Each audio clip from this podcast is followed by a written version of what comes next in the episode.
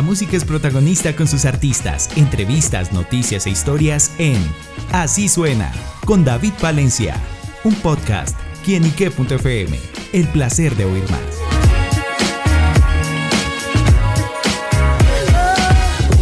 Un saludo muy especial para todos nuestros amigos, seguidores y oyentes de quienique.com. Bienvenidos a Así Suena, este espacio donde la música es protagonista en nuestro portal. Y bueno amigos, el 5 de octubre hay una gran invitación y es que se va a presentar el gran tenor Eduardo Escolar en el Teatro Cafam, donde presentará un gran concierto y bueno, viviremos la música a través de otros ángulos y de muchísimas sensaciones. Y por eso Eduardo nos acompaña acá en Quienique para que nos cuente todos los detalles de este show y bueno, también conocer un poquito más más de su vida. Eduardo, bienvenido aquí, qué. Muchas gracias por la invitación y bueno, un fuerte abrazo y un gran saludo a toda la audiencia. Bueno, Eduardo, queremos en este concierto el próximo 5 de octubre. Bueno, La Tierra que me vio nacer nace de la necesidad que tenía de poder homenajear a Colombia de alguna manera u otra. Es así entonces como, como se decide junto con el equipo de trabajo empezar un proceso de escoger piezas musicales tradicionales colombianas que nos han acompañado a lo largo de la historia, que han sido pues aquellas obras que nuestras abuelitas, nuestros papás nos ponían a escuchar cuando niños y demás. Obras que nos han acompañado por siempre.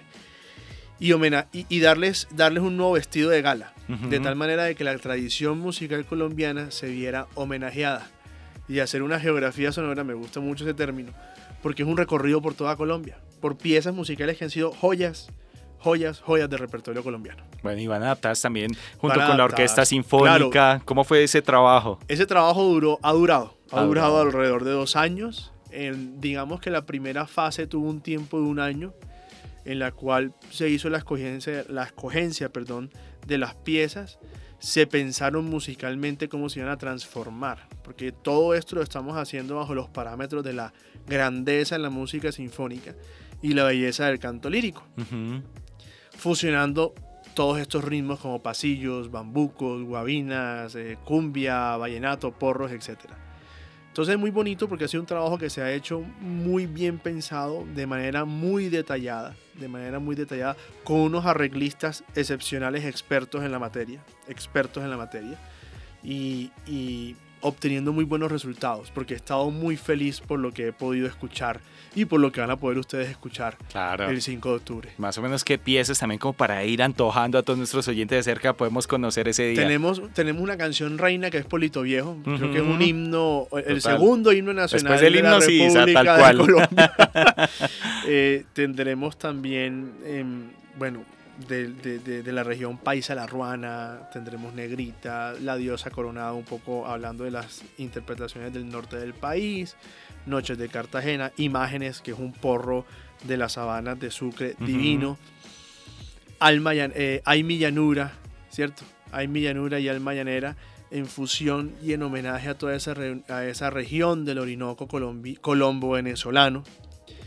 Y, de Bogotá tendremos dos piezas musicales. Obviamente Bogotá tiene que estar homenajeada dentro de esto. Estará por supuesto La Gata Golosa, que es un clásico, instrumental que se realiza. Haber dicho es pecado si no hubiera estado ahí. Es pecado si no está.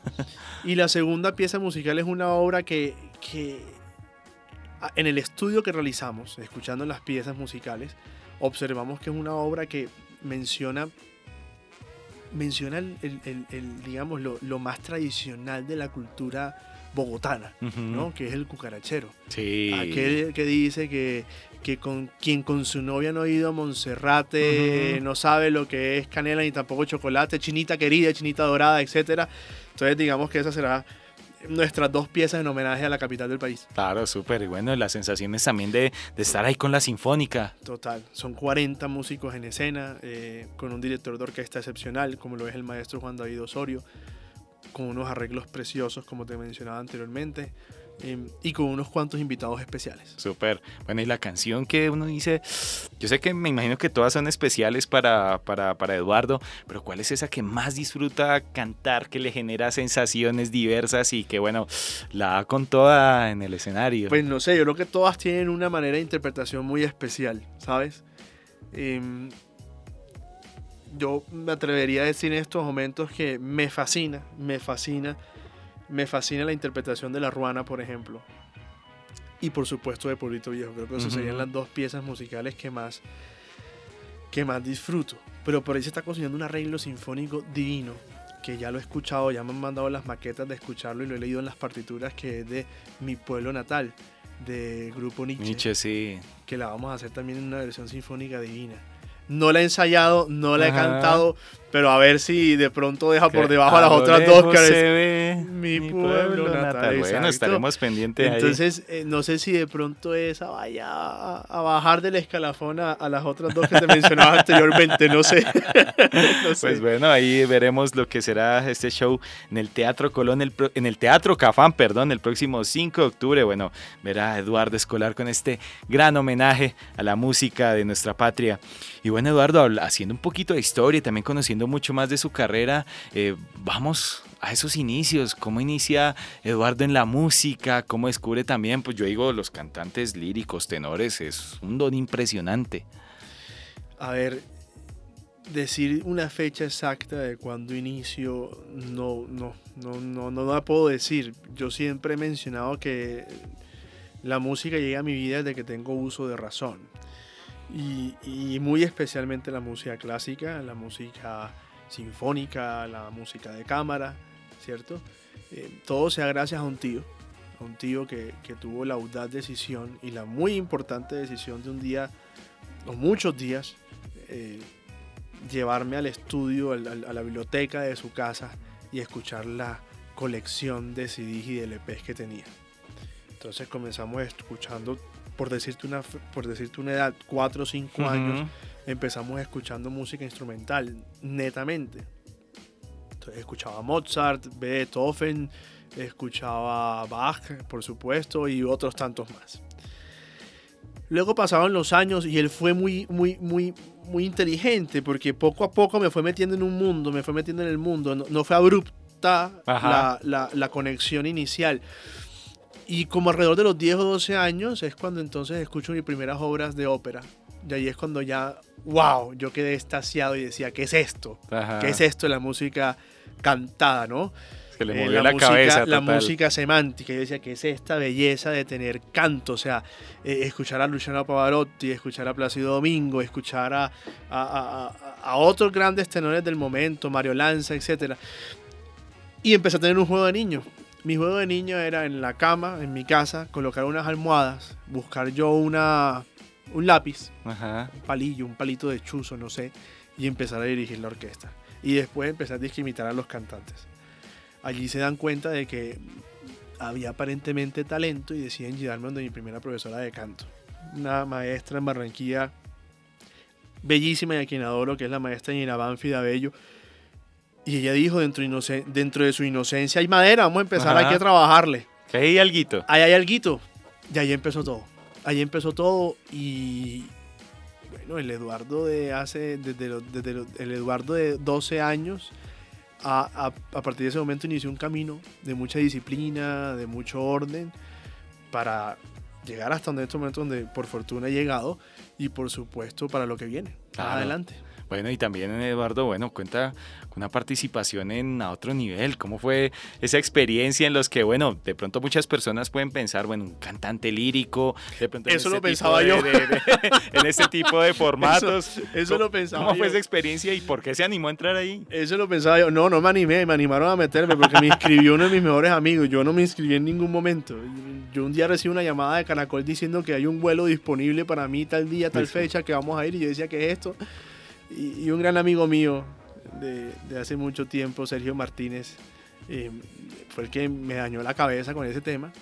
Y, y echamos para adelante. O sea, echamos para adelante la idea, pero yo le dije, no estoy muy gustoso, voy con miedo, voy con mucho susto, porque es la primera vez que se presenta este género en la televisión, en este tipo de reality shows, ¿no? Entonces yo decía, pues bueno, vamos para adelante, a la de Dios, a ver qué ocurre. Y, esa subida en el ascensor se convirtió en un tramo de muchos meses, llegando por fortuna hasta la final del programa. Eso, eso, eso me va a entender a mí muchas cosas. Uno, que yo era muy tonto, creyendo de que en Colombia no había gusto por este género musical y que muy posiblemente iba a salir muy Sí, rápido. veces no sé si se llama culturalmente, uno cree que es como para un público Sí. exclusivo. Sí, de pronto, sí, Y si supieras que son las piezas musicales que nos han acompañado toda la vida. tal cual. O sea, la gente escucha el inicio de ahorita a las 5 y media de la tarde antes de que hable el padre del minuto de Dios y uno escucha un órgano y dice, ay, esa es la banda sonora del Minuto de Dios. No, eso es Tocata y Fuga de Johann Sebastian Bach que está compuesta en re menor. Por ejemplo. Ah, que cuando yo escucho pam, pam, pam, pam, pam, pam, pam, pam, para, para, pam. No, que eso es. Chespirito. No es Chespirito, eso es Beethoven llamado Las Ruinas de Atenas. En fin, nos han acompañado toda la vida. Eso me ocurrió, eso me ocurrió en el programa y, y- y por fortuna logré obtener como mucho cariño por parte de la gente, mucha aceptación, gente que manda y todavía sigue mandando mensajes bellísimos. Además una participación muy activa, yo pues, me volví loco ahí adentro haciendo cosas eh, musicales interesantes porque había que hacer otros géneros pero bajo tu estilo principal, ¿cierto? Bajo tu énfasis pero fue una experiencia muy bonita. Haber llegado a la final fue, fue bellísimo, fue bellísimo. Ujú. Súper.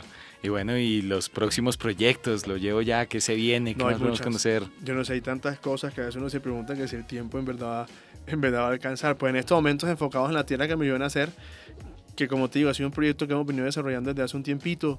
El año pasado estuvimos en, en Medellín, fue nuestro primer concierto en vivo. Y una vez terminado Medellín dijimos, Bogotá, vamos a empezar todo en Bogotá. Y, y por fortuna hemos recibido una aceptación muy bonita por el pueblo bogotano. Y seguir estudiando, hermano, eso sí es lo principal. Ya estoy a puertas de graduarme de música en la Universidad FIT en Medellín. Eh, ya he tenido participaciones importantes en algunas óperas. Hace poco estuve haciendo, eh, participando pues en Bodas de Fígaro junto con, con la compañía estable del Teatro Metropolitano de Medellín. Fue una experiencia divina.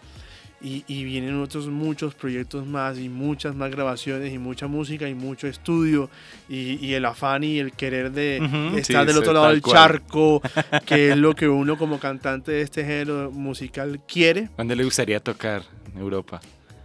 Pues yo te digo la verdad, yo creo que para cualquier cantante de ópera hay dos casas o tres casas de ópera que son espectaculares. Primero el Metropolitan Opera House de Nueva York es wow, o sea, es, es un gol. Es el Santiago. Bernabéu, allá ir a jugar sí, allá. Sí, sí, sí, sí, sí. La Scala de Milán es otro Ah, teatro sí. que, uno, que uno siempre tiene muy bien referenciado. Eh, el Royal Opera House de Londres también sería otro. Em, en fin, hay, hay, hay muchos. Yo sé decirte unos como tal, Ajá. ¿no? Por ahora, para mí es un gran privilegio y una gran fortuna estar aquí en Bogotá, en el Teatro Cafán, que es un lugar precioso.